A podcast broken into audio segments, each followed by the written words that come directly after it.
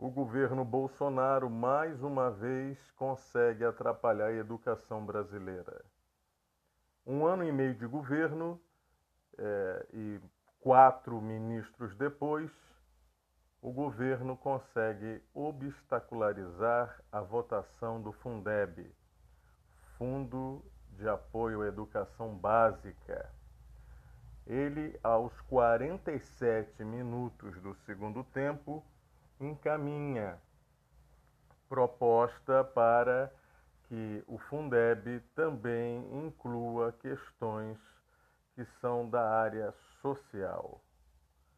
Ou seja, ele quer que se gaste o dinheiro da educação em projetos sociais que não cabem é, ao fundo, né? não é destinado a isso. O governo Bolsonaro é isso, um emaranhado de confusão misturada com incompetência e um pouco de maldade bem destilada. Bobo é quem acredita nas boas intenções de um governo com viés autoritário, de extrema direita e protofascista.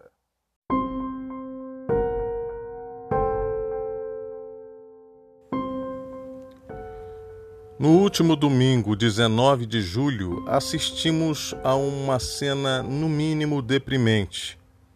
O desembargador Eduardo Siqueira, de São Paulo, ofende, humilha, pisoteia em cima de um guarda municipal que chamava a sua atenção, pois ele não usava máscara o que é obrigatório em Santos, a partir de um decreto municipal.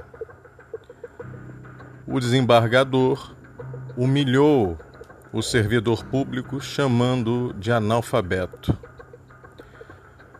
Outro dia também, coisa de algumas semanas, na área nobre do Rio de Janeiro, na Zona Sul, a gente pode observar outro acontecimento tão desprezível quanto um casal, uma vez abordado por servidor da prefeitura, é,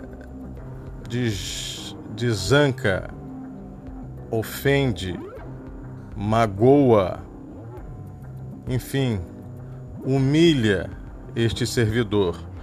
Segundo a esposa, o marido era eh, não era cidadão e sim um engenheiro civil com formação melhor que a dele.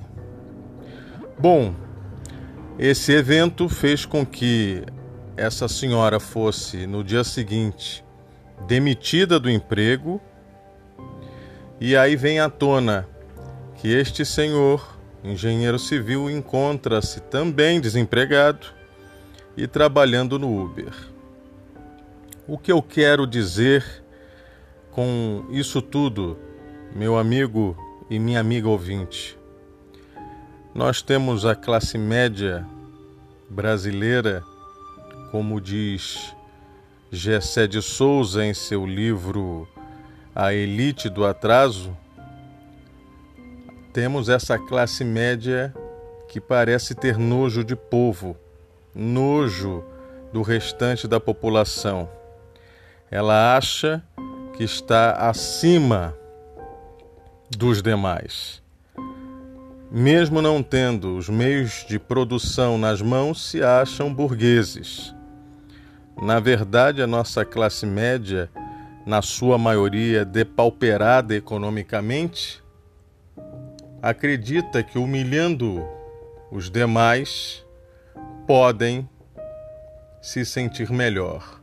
E no caso do desembargador, foi de uma efetiva um efetivo abuso de poder, abuso de autoridade e mais uma vez querendo demonstrar superioridade sobre um servidor público cumpridor do seu dever que estava ali tão somente cuidando de cumprir a lei e fazer cumprir a lei.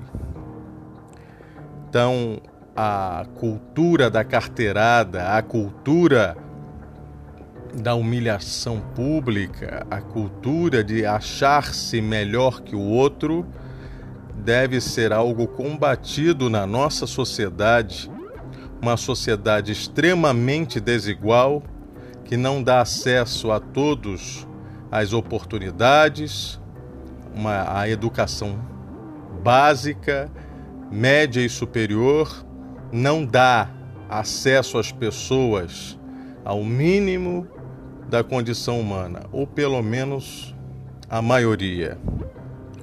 Portanto, é, essas ações citadas, dentre muitas outras, tornam o Brasil o local do você sabe com quem você está falando e não uma sociedade que busca ter igualdade, ter, ser plural, ser fraterna, muito pelo contrário. O homem cordial não é aquele que é bonzinho, mas é aquele que age de forma passional, grosseira, estúpida e discriminatória.